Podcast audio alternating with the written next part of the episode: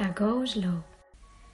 Go Slow es una guía sonora que quiere inspirarte a desarrollar una vida más consciente y alineada contigo misma, en armonía con el entorno sobre todo.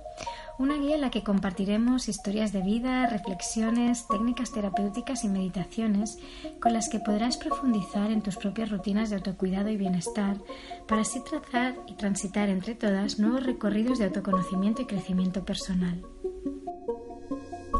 El SET es un espacio de yoga y terapias en Barcelona donde practicar y conectarse con un estilo de vida más consciente y coherente con los valores del amor y el autocuidado, donde reconectarse con una misma y frenar un poco el ritmo de vida tan acelerado que tenemos hoy en día. Y yo soy Elena de Oro Energetic Healing y trabajo como terapeuta energética, cineasta y estaré contigo acompañándote en nuevas historias cada mes. En Go Slow partimos de la mirada de que todos somos uno, de que formamos parte de múltiples sistemas interconectados y que vivimos en continua interdependencia con el entorno, con el resto de los seres humanos, animales, plantas y elementos. Por eso, cuando trabajamos en nuestro propio desarrollo y crecimiento, estamos también aportando nuestro granito de arena a la transformación del planeta, co-creando entre todos un mundo más consciente. En este primer capítulo hemos querido conocer a Laura González, fundadora de Chiquita Room, un centro de arte y creación contemporánea que desarrolla su actividad como galería, residencia para artistas, productora y comisaria de proyectos, editorial de libro de artistas y escuela de inspiración. Porque queremos que Go Slow sea un espacio donde interseccionen distintos mundos, disciplinas y formas de mirar que nos inspiran y nos ayuden a recordar. Y sin más preámbulos, te dejo con la conversación que tuvimos con Laura en su espacio, en el que nos contó cómo fue su proceso hasta convertirse en comisaria de arte, cuáles son sus rutinas de autocuidado y de salud y cuáles son sus próximos proyectos. Esperamos que lo disfrutéis, que os inspire y que sigáis con nosotras cada mes. Bienvenidas a Go Slow, bienvenidas al set y empezamos.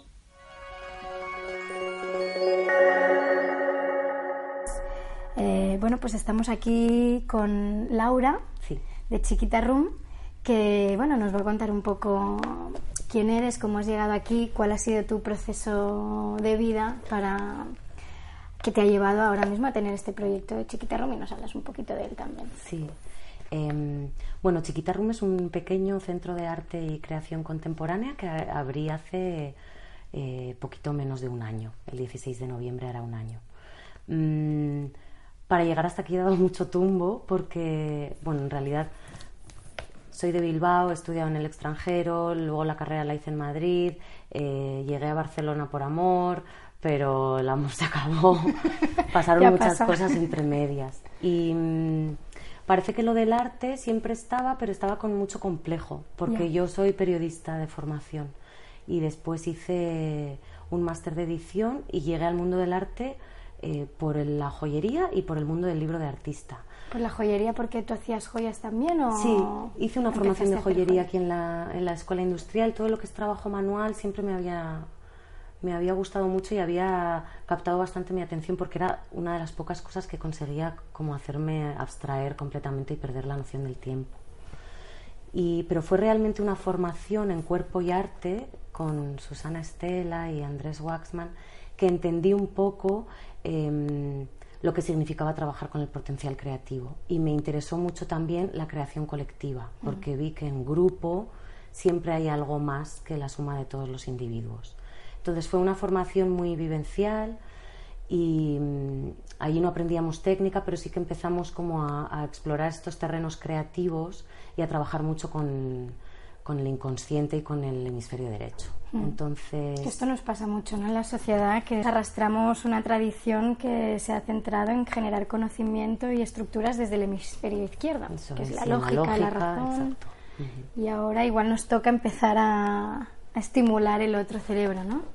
Yo creo que la utilidad, bueno, para mí ha sido, ha sido un cambio de vida total. Y, y el hecho de ver esa importancia y sobre todo ver, de ver los beneficios después, em, me han hecho entender el arte como algo mm, disponible para todas las personas que quieran acercarse a él.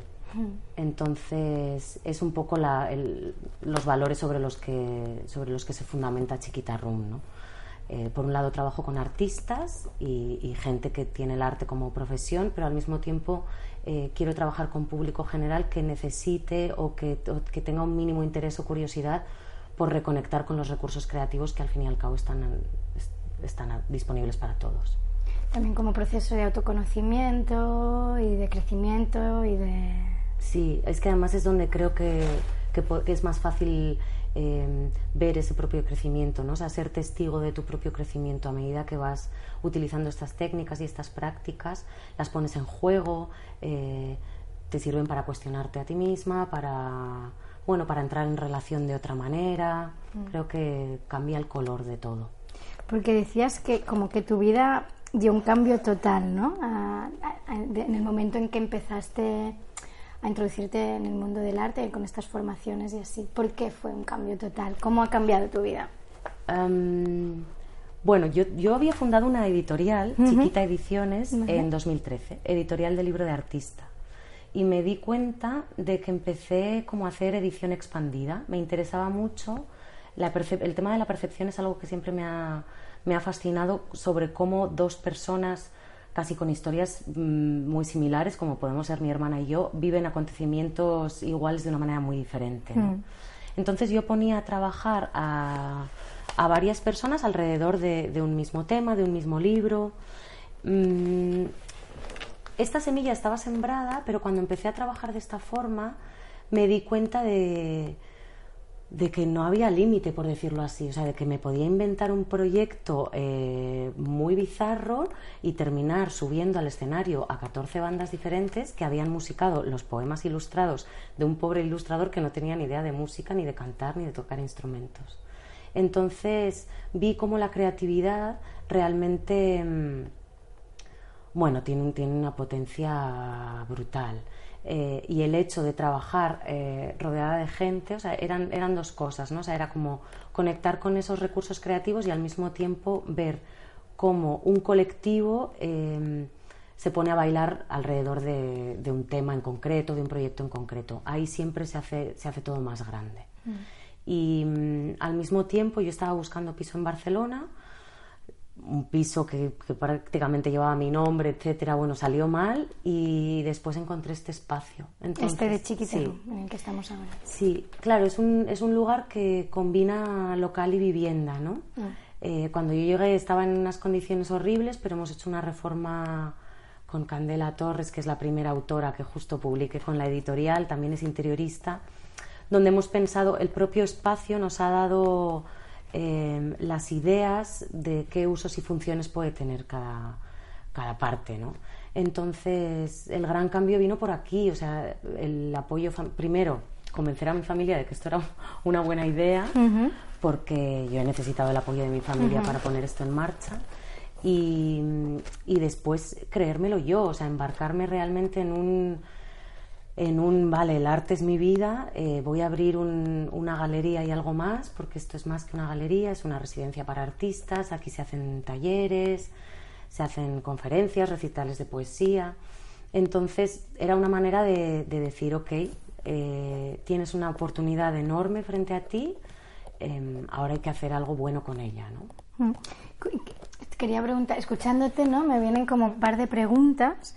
Por un lado, em, ¿Cómo, ¿De dónde sacas la capacidad o la energía para manifestar y co-crear estos proyectos tan, tan potentes, no, no? lo sé. Eh, mucha gente me dice, sí, yo ahora mismo estoy alucinando también conmigo. Me he dado cuenta de que cuando he empezado a hacer realmente lo que quiero, la energía se ha multiplicado. Ya, esto, es, esto realmente es algo como que siempre hemos oído, pero no nos acabamos de creer, que es cuando te enfocas ¿no? y te alineas con tu ser como que todo fluye, ¿no? Sí, la, se me están poniendo los, pelos de punta, pero realmente es así, porque eh, ya hubo un cambio, yo había hecho periodismo médico durante un tiempo, hubo un cambio bastante importante cuando empecé en cultura y, notaba que, me involucraba mucho en los proyectos, he hecho comunicación de festivales de foto, de cine, etcétera, y, realmente ahí noté que, que había un cambio importante. Como un desbloqueo. Sí, pero con este proyecto que es tan personal,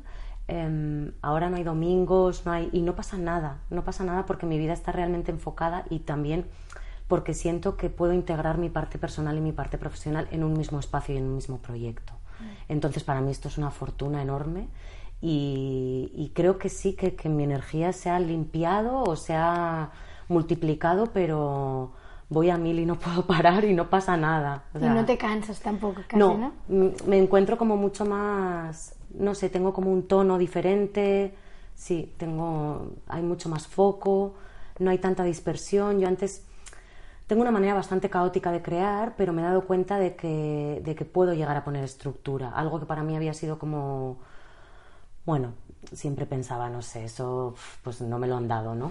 Es algo que no estaba reservado para mí. Y ahora sí que creo que, puedo llegar a estructurar mi tiempo, mis tareas, mi manera de llevarlas a cabo y al mismo tiempo puedo seguir teniendo esta manera como un poco caótica de, crear o de tener ideas o de pensar y, y, no pasa nada, se pueden conciliar. Es que esos condicionamientos también sociales y culturales de cómo representa que debemos ser, ¿no? También creo que la educación tan clásica que venimos arrastrando en nuestra sociedad occidental, ¿no? Como esa estructura súper eh, lógica y racional no, daba espacio a otros procesos. O que hay que estar sentada determinadamente de determinada manera en la mesa, porque yo muchas veces trabajo en la cama y trabajo muy bien. Exacto, o que tienes que ser una persona que trabaja desde las 8 de la mañana hasta las 5 de la tarde, ¿no? Y en cambio hay personas que por su bio... los biorritmos, Los biorritmos, exacto, ¿no? Los biorritmos y tal y como está construida la sociedad es como que si tú no encajas dentro del biorritmo estándar eh, tienes un problema, pero en realidad no tenemos ningún problema, es como empezar a aceptarnos tal y como somos. Sí, también, creo que es interesante saber que cada persona tiene un, tipo de cualidades. Y yo me doy cuenta, por ejemplo, de cómo piensa mi padre.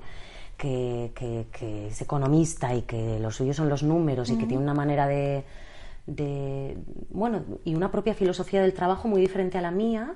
Y ahora, por ejemplo, que nos hemos puesto muy en comunicación para, para poner en marcha este proyecto, ha sido como él ha entendido también que mi manera de, de, funcionar y de trabajar es otra y, respeto máximo a las dos, ¿no? Probablemente podamos ayudarnos y podamos complementarnos, pero no significa que la suya sea la buena y la mía sea la mala. Exacto.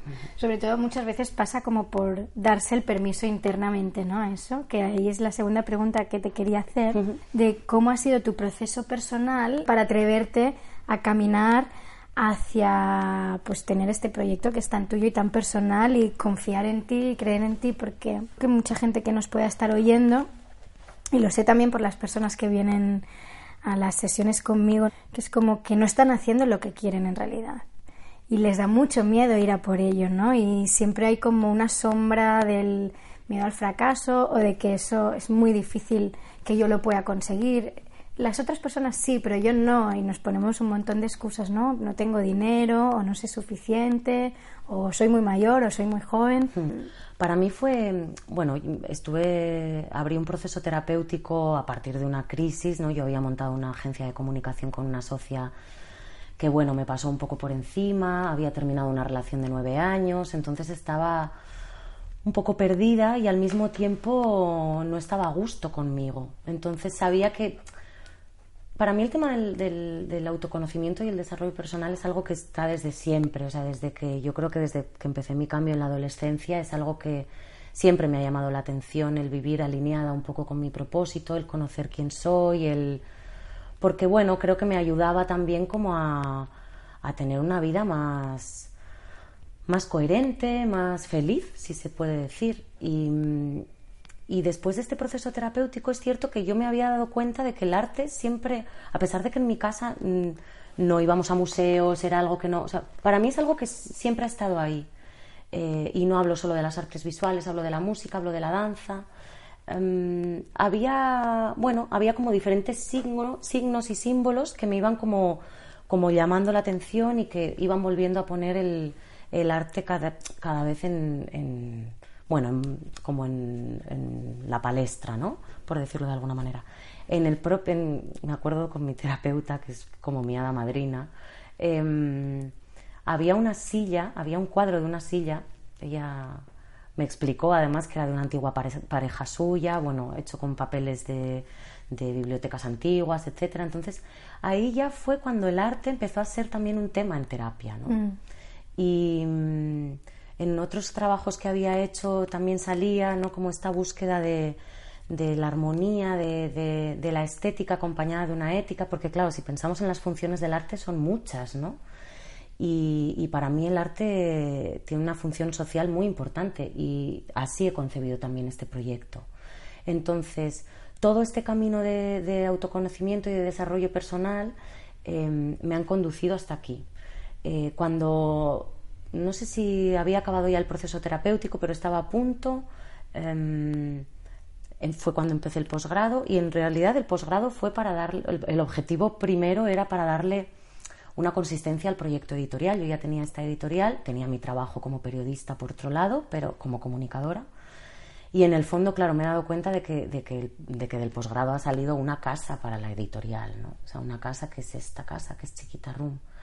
Y para mí ha, sido algo muy, muy inevitable. Yo creo que podría haber seguido trabajando como comunicadora de otros proyectos y es algo que siempre sentía, ¿no? Yo siempre era la editora, ¿no?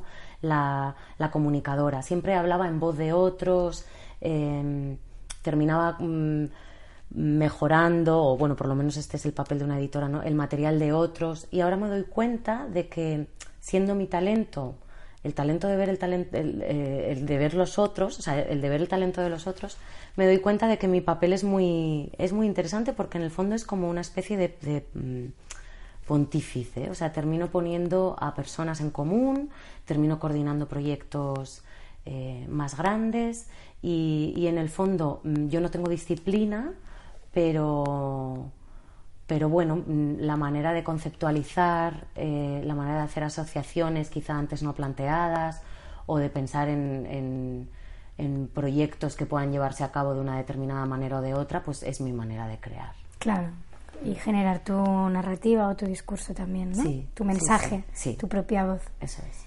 ¿Y mm, has tenido miedo en este proceso? Sí. ¿Te has, tenido que enfrentar a, miedos en ese proceso y cómo los has transitado, superado, si es que los has superado? Hay miedos, sí. Eh, antes de abrir fue... Claro, hay mucha exposición y yo no mm, como siempre era la cara de otra persona, la voz de otra persona, mm, no está, de hecho todavía en la web no hay una, no hay una, una página de equipo, ¿no? ni una foto mía, ni, pero bueno, está por llegar. Em, yo creo que el miedo de la exposición fue, fue uno muy importante antes de inaugurar. Y mm, además hay muchas decisiones que, son decisiones inconscientes que vas viendo a medida que, va pasando el tiempo y que vas avanzando que, que son acertadas, ¿no? O sea, ves las equivocadas, pero también ves los aciertos y mm, este, este pequeño temor a, decir, ¿quién es esta? ¿no? O sea, yo tenía como mucho miedo, digo yo, aquí, el, mm, mm, no sé, es que el, el resto de galeristas de Barcelona se van a preguntar, ¿quién es esta? ¿De dónde sale? Que se ha abierto un chiringuito que ha empezado con una exposición colectiva de 20 artistas, dentro de los cuales, o sea, pues, pues hay artistas como bueno, a los que yo respeto a todos, pero, pero artistas ya de, cierta, de cierto nombre, con... Entonces me daba puro, tenía como pudor. Muchas veces dejamos de hacer cosas por este miedo, ¿no? Del que dirán o... Sí, mi miedo viene muchas veces enmascarado en, forma de vergüenza. Y sí, y recuerdo que aquí hubo una, una llamada a, a, mi terapeuta y me acuerdo que ella además estaba, creo que estaba en medio de un viaje y ella me dijo, tienes todo lo que tienes que tener. O sea, en realidad has llegado hasta aquí y, has puesto en marcha toda esta maquinaria eh, porque eres capaz de afrontarla ¿no? y porque eres capaz de abordarla. Eh, he recibido mucho apoyo y mucha, y mucha ayuda de, amigos y amigas que me quieren y realmente esta es otra de las maneras que me he dado cuenta que, que se puede afrontar el miedo, que es pidiendo ayuda también. Ya, mm. claro. Sí, a veces el miedo también nos aísla un poco, ¿no? Y nos sentimos como súper solos y separados y a veces no... Aísla y bloquea, ¿no? Y hablando de miedos, ¿tú cómo crees que el arte eh, nos puede ayudar en este proceso en el que ahora mismo como humanidad nos encontramos? Este proceso de tantas transformaciones profundas, mm, pues no sé, debido al desarrollo tecnológico, al auge de la robótica, a la inteligencia artificial, el cambio climático, las crisis migratorias, eh, la colonización del espacio, no sé, tantos cambios que estamos ahora mismo experimentando. ¿Cómo crees que el arte eh, nos puede ayudar a vivir mejor o simplemente nos puede mm, acompañar o facilitar este proceso? Para mí el arte es, una actitud, ¿no? Es una manera de mirar el mundo, además de que es una vía de conocimiento y tiene otras muchas funciones, pero como, como mirada hacia el mundo, creo que em, aporta una visión fresca, aporta, em, bueno, amplía la perspectiva, ¿no? Nos permite eh, cuestionar desde otros puntos de vista, nos permite pensar de una manera disruptiva, ofrecer eh, bueno, nuevas vías o abrir vías muertas de, pensamiento, de reflexión, de creación. Y creo que es interesante que utilicemos la mirada artística frente a muchos de los problemas que ahora mismo padecemos como sociedad y, el género humano, porque en el fondo es, eh, es, una oportunidad. Yo lo veo como una, una nueva manera de ver las cosas, una nueva manera de hacer las cosas. No todo tiene que pasar por el, por lo que en, capitalismo se conoce como crecimiento o desarrollo, eh, muchas veces una mirada contemplativa eh, ofrece muchas respuestas. Em, una manera, por ejemplo, de, tender puentes, de, armonizar en cierta forma ¿no? Eh, contextos muy diferentes o muy heterogéneos. Es como una, bueno, mm, es una especie de, espacio de donde todo es posible. O sea, que utilizo mucho la palabra oportunidad porque para mí es la, creatividad y, la mirada creativa o la mirada artística hacia el mundo siempre ofrece posibilidades. Esto es lo que hablábamos también, ¿no? de que la, mirada artística es la que se trabaja desde el hemisferio derecho del cerebro, ¿no? Y en nuestra sociedad occidental estamos muy acostumbrados a, observar el mundo solo desde nuestro hemisferio izquierdo, que responde a la lógica, a la razón, al pensamiento lineal, eh, y eso también nos limita las, las posibilidades, ¿no? También pienso que ahora está sucediendo que se están abriendo esas puentes, ¿no? A, a, otro tipo de pensamiento, a otro tipo de conocimiento, más sutil, más de lo femenino como se conoce, no en tanto a mujer, sino como, energía. Eh, y esto me lleva a, pues, a varios proyectos que, que has desarrollado aquí, ¿no? También que, que, abren otros mundos de lo simbólico, el inconsciente, como por ejemplo la exposición que estás preparando del tarot. Sí, a mí el tarot es una herramienta que, que me interesa. Entré en contacto con ella hace cinco o seis años y fue una lectura muy, muy bestia, porque fueron cinco horas, fue una lectura utilizando los 22 arcanos mayores, una panorámica, y alguien que no me conocía de nada, en el fondo me supo leer y me supo ver y me dio muchas claves de las que yo no era del todo consciente, o, también me, me, amplió visión en ciertos aspectos de mi vida, ¿no? Entonces, em, yo les tenía, les tenía cierto miedo a las cartas, no sé por qué, era como probablemente el desconocimiento, pero cuando he empezado a estudiar y cuando he visto em, esa simbología, cómo se puede aplicar y cómo puede ser de utilidad eh, en el desarrollo personal, en, también con fines creativos, hay algo mm, que creo que, es, que, además es, es, universal, ¿no? O sea, porque se refiere a arquetipos universales que están, que están en todas nosotras y en el fondo me ha, me ha enganchado. O sea, es una herramienta que me, ha, me parece muy interesante trabajar con ella eh, empecé sacando una carta a diario y meditando eh, sobre los valores de esa carta. Y bueno, ahora me he lanzado un poco más a hacer lecturas y tenía muchas ganas porque en este libro me interesa mucho la visión arquetípica y, en este libro Jung y el tarot aparece la idea de, que coloreando los propios símbolos adquieren una relevancia eh, muy personal ¿no? para ti. Entonces surgió la idea de publicar un tarot para colorear con, con Mariona, Mariona Tolosa, una ilustradora con la que tenía ganas de trabajar y al mismo tiempo em, con esta manera de editar que, digo que tengo, que es como todo salta del papel ¿no? y, trabajo una edición expandida, por decirlo así, me apetecía mucho volver a utilizar el tarot para invitar a, un grupo de personas a trabajar alrededor de él. Entonces pensé que sería interesante que cada artista trabajara un arcano mayor volviendo al mismo sistema de gente que trabaja la performance, gente que tiene un perfil más investigador, mm, ceramistas, ilustradores, hay un poco de todo. Y, bueno, la idea vino de una de las, de las artistas grabadora que me dijo, ¿por qué no hacemos una tirada para que sean las cartas las que elijan a los artistas? Mm. Y así es lo que, así lo hicimos, ¿no? Estuvimos aquí en, yo creo que a final del mes de abril.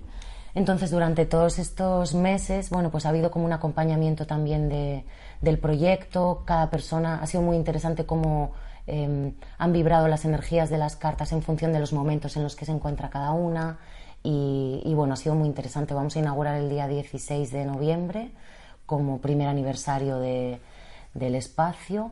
Y la idea también es hacer una inauguración durante 24 horas, toda la noche y todo el día del 16, para poder cubrir un ciclo, ¿no? Porque en el fondo el tarot es un viaje y yo así me lo tomo. Y mm, las propuestas eh, conllevan cierta actitud atenta y proactiva por parte del visitante y mm, me apetece que, se viva como un viaje, ¿no? que, la exposición eh, sea un itinerario, que no esté marcada, que tú vayas viendo las obras, no hay, no hay un orden, ¿no? Entonces, el hecho de consumir tú a tu propio ritmo y medida, eh, para mí es interesante porque en el fondo te llevas un poco lo que, lo que creo que te, que te puede venir bien en ese momento. Y si tienes que volver, ya volverás. Entonces, el hecho de poder hacerlo durante todo un ciclo completo de día y noche, a mí me permite también que haya diferentes energías, diferentes vibraciones según el momento. Va a haber acciones, va a haber como un programa de acciones a lo largo de esas 24 horas. Y después esta manera como tan sensorial de poder vivir las obras, ¿no? O sea, hay algunas pues que, sí que requerirán una mirada más contemplativa, pero es que otras realmente están pidiendo la intervención del espectador. ¿Y crees que se va a acercar personas que no hayan tenido contacto hasta el momento con el tarot o con este mundo así? Espero que sí. Tenemos la experiencia de la Noche de Reinas, que yo quise hacer como un pequeño tanteo de cómo estaba este tema, porque al principio es cierto que me daba un poco de pudor tocarlo de una manera como tan directa y respeto también.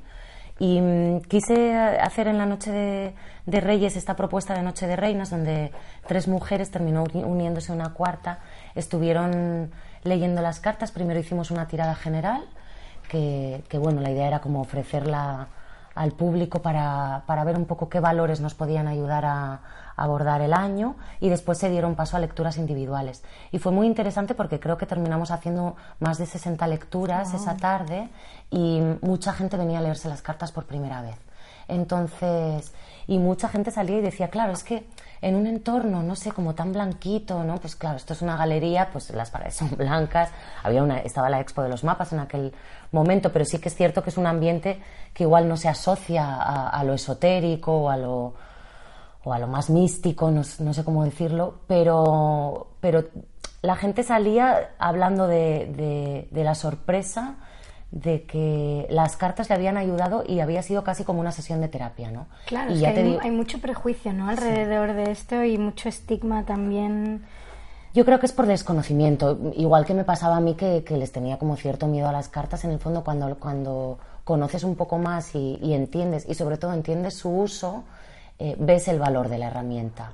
Probablemente mm, con la herramienta se puedan hacer cosas buenas y cosas malas. Mi intención y mi interés es Em, darla a conocer para que cada persona la utilice en, beneficio propio y la utilice para, armonizar su vida, para, bueno, pues como para dar luz, para hacer visibles igual ciertas, no lo sé, ciertos patrones, ciertas carencias, ciertas necesidades que, en el fondo no son tan evidentes y poder darles curso. Claro, totalmente. De hecho, es. Em, para eso servían en realidad. Lo que pasa es que pues todo ese conocimiento también se ha ido oscureciendo, relegando también a, cierta marginalidad dentro de la cultura occidental, ¿no? de lo que representa, qué es el conocimiento, lo que es válido, lo que no.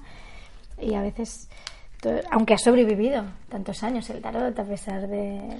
Es como, sí, es un poco como, por ejemplo, los códigos de la naturaleza, ¿no? Y ahora que que vivimos en una desconexión de la naturaleza, pues yo me doy cuenta de cómo mis abuelos em, realmente estaban completamente conectados al tiempo, a la climatología, al devenir de su huerta, ¿no? Y a cómo iban funcionando. Entonces, en el fondo, ahora estamos viviendo como una especie de burbuja aséptica que en el fondo no es, no es, sea, no es lo real tampoco, ¿no? No, bueno, y es a lo que nos lleva a la fragmentación en la que vivimos, esa desconexión interna, la ansiedad, la depresión, ¿no? Que comentaban que más del 60% de la población occidental sufre ansiedad, ¿no? Y eso es como, realmente es mucha gente sufriendo. Luego también hay que ver qué pasa con esa ansiedad, ¿no? De qué es, de qué es signo. O sea, porque muchas veces yo me doy cuenta de que la ansiedad en ciertos momentos creo que es útil para poner en marcha, sí, para poner en marcha según qué, qué cosas. Lo que pasa es que si vivimos en una ansiedad sostenida y si vivimos en un estado eh, de alerta constante, pues mm. probablemente se terminen desnivelando nuestras bueno, no sé, nuestras funciones, ¿no? Porque no es normal vivir así siempre. No, no es normal y lo hemos normalizado. Este es el mm. tema que yo reflexionando mucho también sobre este tema es como que hemos normalizado ciertos estados de incomodidad y dolor, ¿no? En el propio cuerpo o en nuestras emociones y como bueno, es normal y tengo que tirar para adelante, pero tengo que sobrevivir en este mundo cada vez más cambiante, eh, con más fluido, ¿no? Otro de los proyectos que, mm, para recoger el tema este de la ansiedad, ¿no? Como que la meditación es una de las grandes herramientas para paliar esos síntomas, calmar la mente, armonizar el cuerpo. Eh, tú practicas también meditación. Sí, yo llevo tiempo practicando meditación a diario y la verdad es que para mí es un espacio, ya es, uno de, es un espacio incondicional. O sea, es algo que necesito y que igual que me ducho y desayuno, eh, me siento a meditar media hora por la mañana. Em, también eh, creo que es, es una manera de, poder entrar en contacto con, con, este espacio más sutil en lo personal y, el, el, poder vaciar ¿no? toda esa cháchara mental. Y conocí a Carlota Juncosa, una ilustradora que ya tiene una, una propuesta de meditación y dibujo. Estuve en un taller con ella y, le invité a hacerlo aquí, porque en el fondo, claro, e, e, ella es algo que ha empezado a practicar, ella es filósofa también y, ahora es eh, instructora de mindfulness y empezó a practicar, a dibujar después de meditar y vio cómo le cambiaba la película, ¿no? Vio cómo empezaba desde una postura eh, sin la exigencia habitual, sin todo el juicio, sin ese censor, sin esa figura del censor de la que ella habla mucho. Entonces, eh, sí, en verano abrimos el grupo de meditación y dibujo con ella, que es extrapolable también a, otras técnicas creativas como pueda ser la escritura.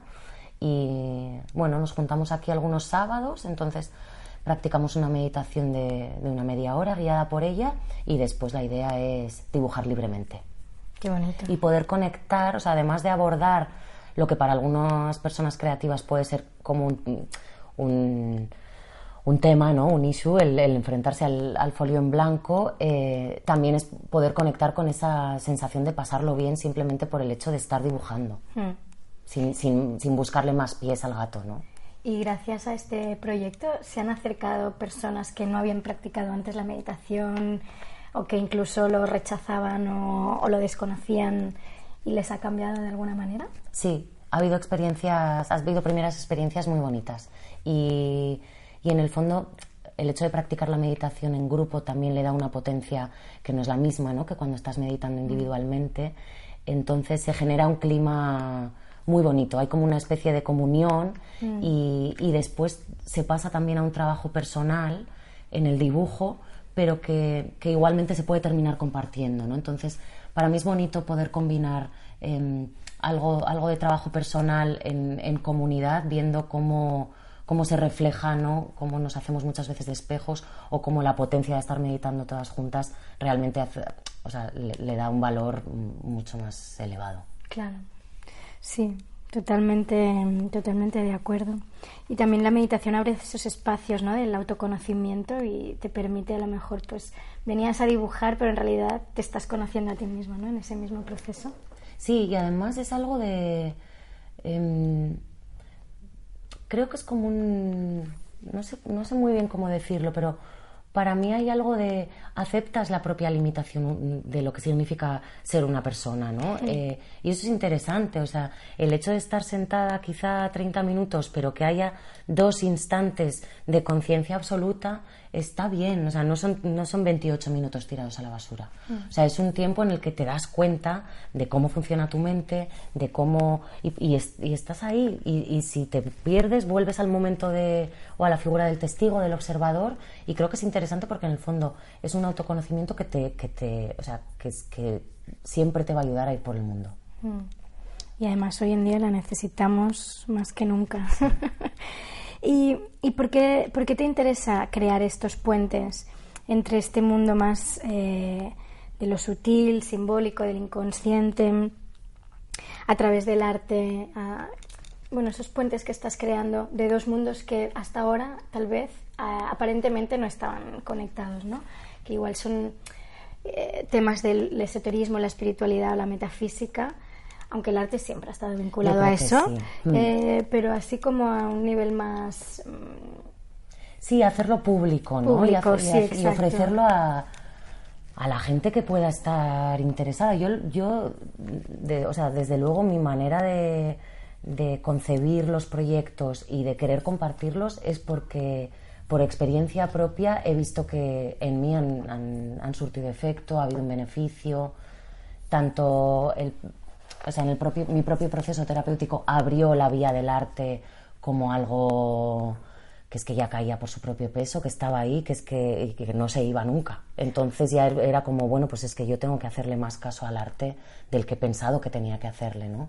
Tengo que vencer esos complejos, tengo que vencer esa vergüenza y al mismo tiempo eh, los procesos creativos que he abierto he visto que tienen efectos y beneficios en lo, en lo terapéutico. Entonces es una manera como de, de retroalimentar una, una, maquinaria de la que se puede hacer cargo eh, cualquier persona, simplemente es un tema de decisión y de, y de elegir dónde pongo la atención, dónde pongo los recursos, dónde quiero que esté eh, el foco de mi vida o el foco de mi tiempo libre o, o de mi profesión y, ofrecer nuevamente la oportunidad o la posibilidad. Para mí es interesante trabajar lenguajes distintos porque mm, creo que cada persona puede, o sea, le puede resultar más fácil entrar por un sitio o por otro. Igual hay alguien que conecta mucho con, con lo visual o con la imagen, pero igual hay alguien que, en, en, lo manual, en el bordar, en, el, en la puntada tras puntada, en esta cosa tan lenta y tan que es algo que se hace muy bonito en comunidad también, ¿no? pues ahí le encuentra, le encuentra más sentido, le encuentra un, gusto también, ¿no? a, cómo, pasar su tiempo, igual con el collage, igual con el dibujo.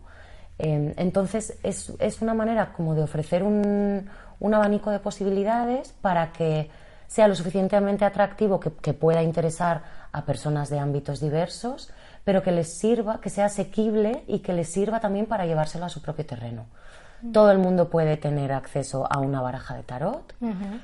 Todo el mundo puede tener acceso a una aguja y un, carrete de hilo eh, o a un papel y un lapicero. Entonces es como no está solo reservado para artistas el tema de la creatividad.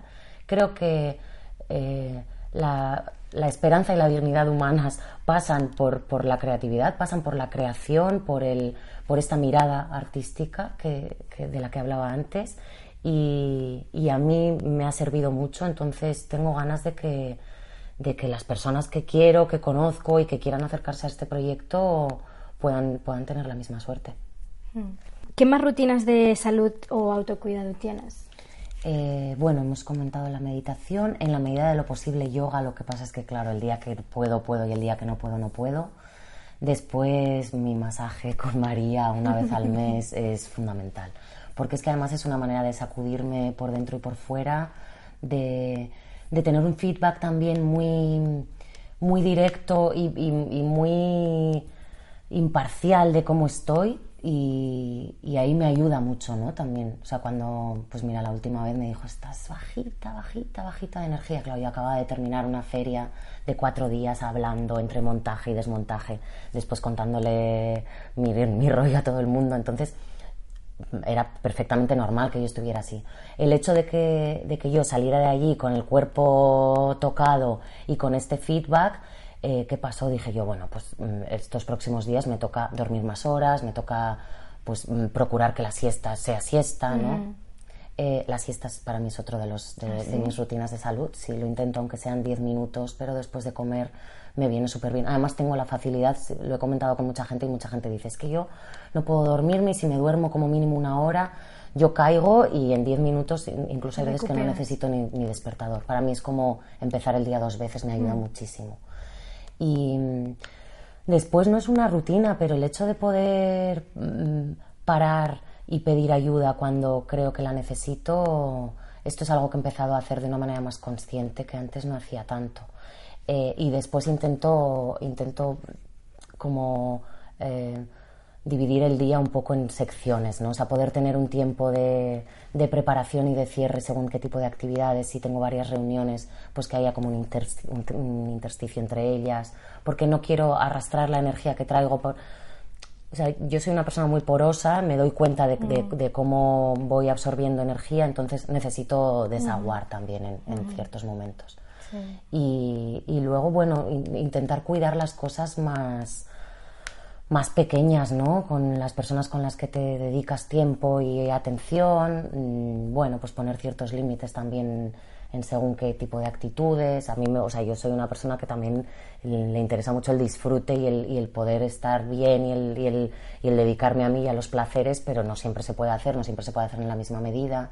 Entonces es una manera de, de ir, ir, tomándome el pulso e ir mm, intentando encontrar el equilibrio. Hmm. Cuando ahora estás diciendo de tomar el espacio entre una actividad y otra, me ha venido a la cabeza que yo antes iba en moto. Y, claro, como en la moto tardas un cuarto de hora de aquí a allá, pues en realidad no tenía eh, empalmada una reunión con otra, con una aquí, con allá, llegar a casa a trabajar. Y tuve que dejar de ir en moto y moverme o a pie o en autobús para poder tener esos espacios de, mm, pues de cambio, ¿no? Entre una cosa y la otra. Es en bueno, ahora estoy aquí y voy a caminar X minutos hasta el otro lugar. Y eso me ha ido súper bien también para Sí, para bajar el ritmo. Total, y es que además es, otra escala y otro ritmo, ¿no? Yo me doy cuenta, yo voy en bicicleta, por ejemplo, pero noto mucho la diferencia cuando voy andando. Mm. Y el otro día no tenía aquí la bicicleta, entonces me tuve que, acercar a la casa de Lizalde y fui andando, y fui andando a las 9 de la mañana, y hacía mucho tiempo que no andaba por la ciudad a las 9 de la mm. mañana, y dije, y, no iba corriendo, porque mm. yo tiendo mucho a bueno, me, me, termino acelerando yo misma, ¿no? Entonces mm, noto que tengo que frenarme y digo yo, no tengo que ir corriendo. Igual lo que tengo que hacer es salir cinco minutos antes de casa, o sea, no, hace falta ir corriendo. Y fue un paseo, o sea, fue un paseo por la Eixampla y, fue una manera de, de, sentir eh, la ciudad a otro ritmo y a otra escala que creo que a todas nos va muy bien. Ya, yo es que lo recomiendo un montón, de empezar a ir caminando si se puede a los lugares y en autobús, más que el metro. O sea, sé que el metro es más rápido y así, pero el autobús también te permite ir a otro, a otro ritmo. Y es como al final si te organizas diferente, pues puedes llegar a todos lados, ¿no? O simplemente hay que bajar el ritmo y, y, ya está. bueno, no sé si hay alguna cosita más que te gustaría comentar. A ver, alguna cosita más en que estamos inmersas. Yo empecé eh, bueno, fue una recomendación de, mi psicóloga cuando estaba haciendo el proceso terapéutico, porque había bailado de niña y hice clásico bastante tiempo, entonces me dijo, yo te recomendaría hacer algo de movimiento auténtico. Es una disciplina con la que eh, me he quedado fascinada, ahora empiezo la formación, y sobre todo porque me ayuda a, encontrar y a, entrar en contacto con terrenos. Eh, muy profundos y al mismo tiempo me aporta la poética del gesto y del movimiento sin necesidad de que, de que yo sea una bailarina que, que vaya a estar al día siguiente en el teatro. ¿no?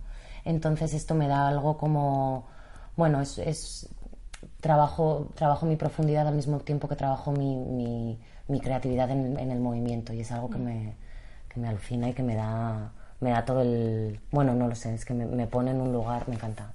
Es, que de verdad es algo que se lo recomiendo, por lo menos se lo recomiendo probar a todo el mundo porque es realmente es algo muy... ¿Dan clases aquí en Barcelona? Sí, yo me he formado, que es donde hice esta formación de, de cuerpo y arte también, en el Instituto Alas de Poplanou. Vale. Em, Andrés Waxman es el director y es realmente quien, quien lleva los círculos de creación, él es coreógrafo, es bailarín, entonces también siempre da el pie de la poesía a la hora de crear.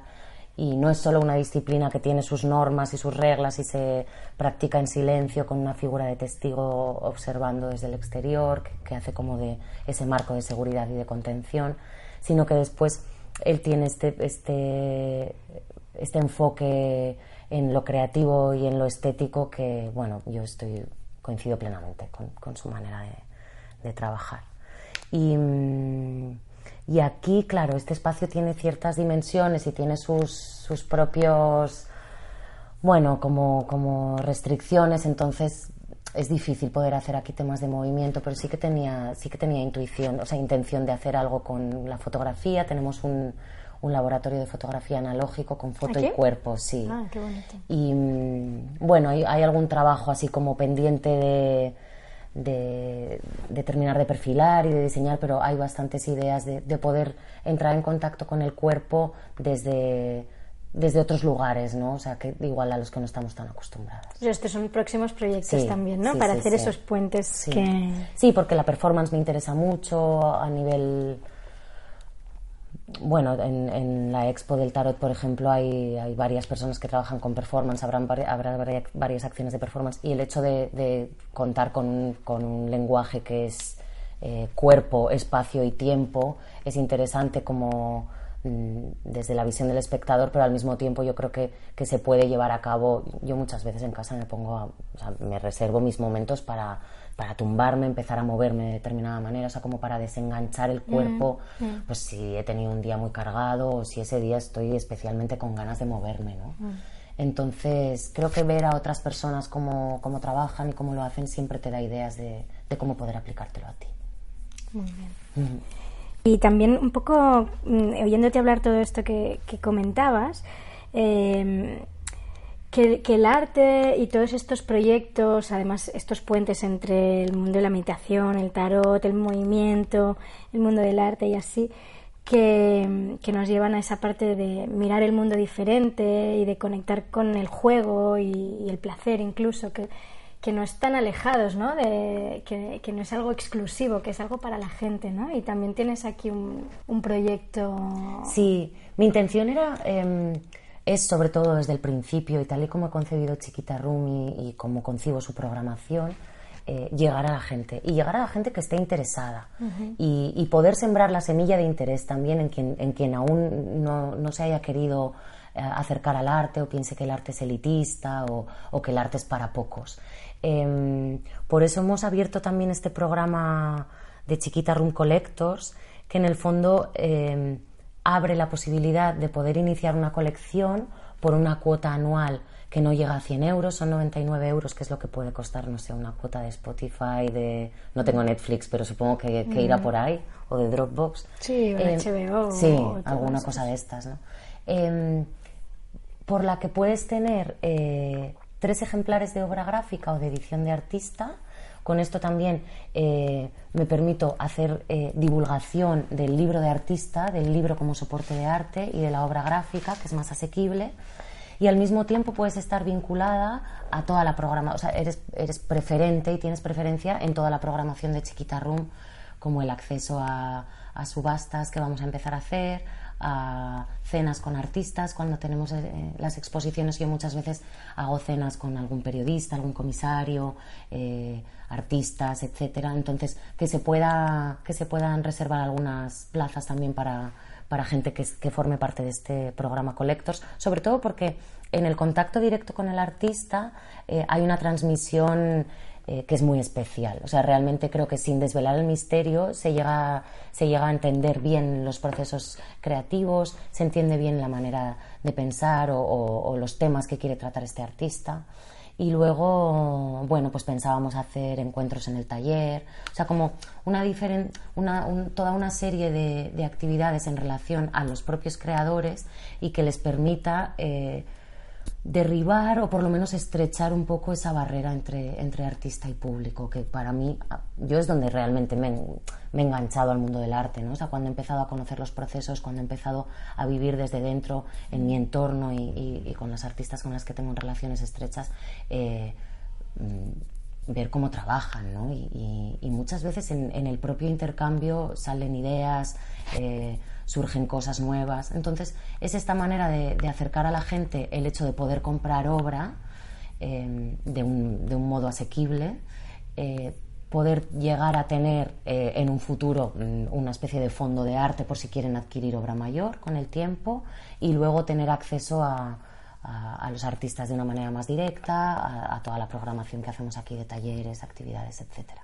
Qué buena idea. Y animamos bueno, a todas las personas que nos estén escuchando en este podcast y en este primer capítulo en que Laura ha sido nuestra invitada, que estoy muy contenta porque creo que mm, tanto tu trabajo como tu estilo de vida confluyen muy bien los valores del set y sé que para María, que es la fundadora, la creadora de este proyecto, sé que te admira mucho, te quiere y que empezasteis más o menos a la vez a, emprender y, a poner en marcha y a materializar pues bueno, estos proyectos tan personales que, que os definen y que, que al final era el paso definitivo para tener una vida más alineada. Eh, nada, estoy contenta de que hayas sido nuestra primera invitada en esta conversación y te agradezco mucho tu tiempo y gracias, muchas gracias, gracias Elena. Y nada, y al resto de las personas que nos habéis estado escuchando, muchas gracias. Eh, esperamos que os haya inspirado esta historia, esta conversación y que mm, podamos seguir juntos por mucho tiempo más. Eh, muchas gracias y bienvenidos a Go Slow, bienvenidos al set.